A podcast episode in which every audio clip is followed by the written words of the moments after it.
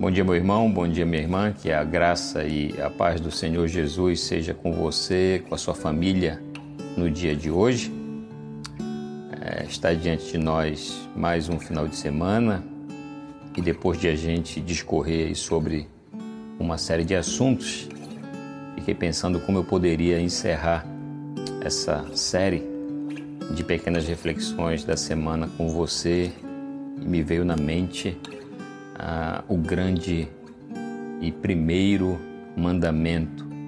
Mandamento esse em que eu e você devemos unir tudo aquilo que existe em nós, tudo aquilo que nos compõe e nos deter em direção a esse grande mandamento.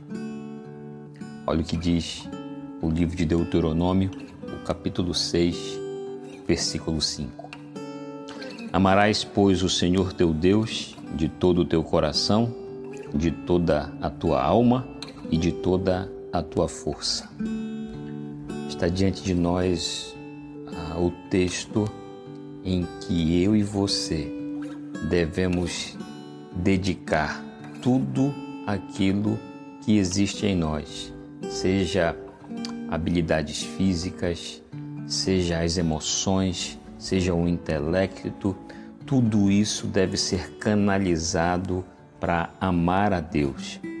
Esse é o grande objetivo das nossas vidas: amar a Deus, glorificá-lo. Afinal de contas, foi para isso que eu e você fomos criados para glorificar a Deus e desfrutá-lo para todo sempre. Você vai ver Jesus repetindo essa mesma sentença quando ele faz calar os saduceus e é interpelado por um deles a respeito desse grande mandamento.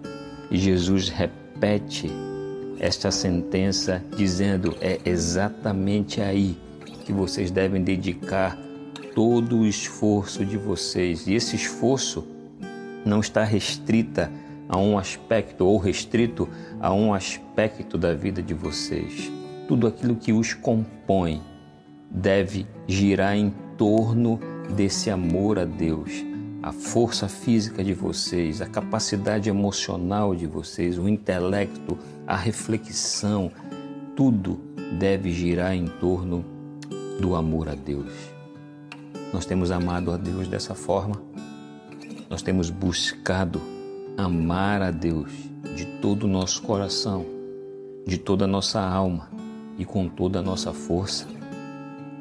Esses dias que nós temos passado, que nós temos vivido, têm nos ajudado, nos incentivado a amar ao nosso Deus, a servir ao nosso Deus, a buscar ao nosso Deus. Esse é o primeiro e grande mandamento.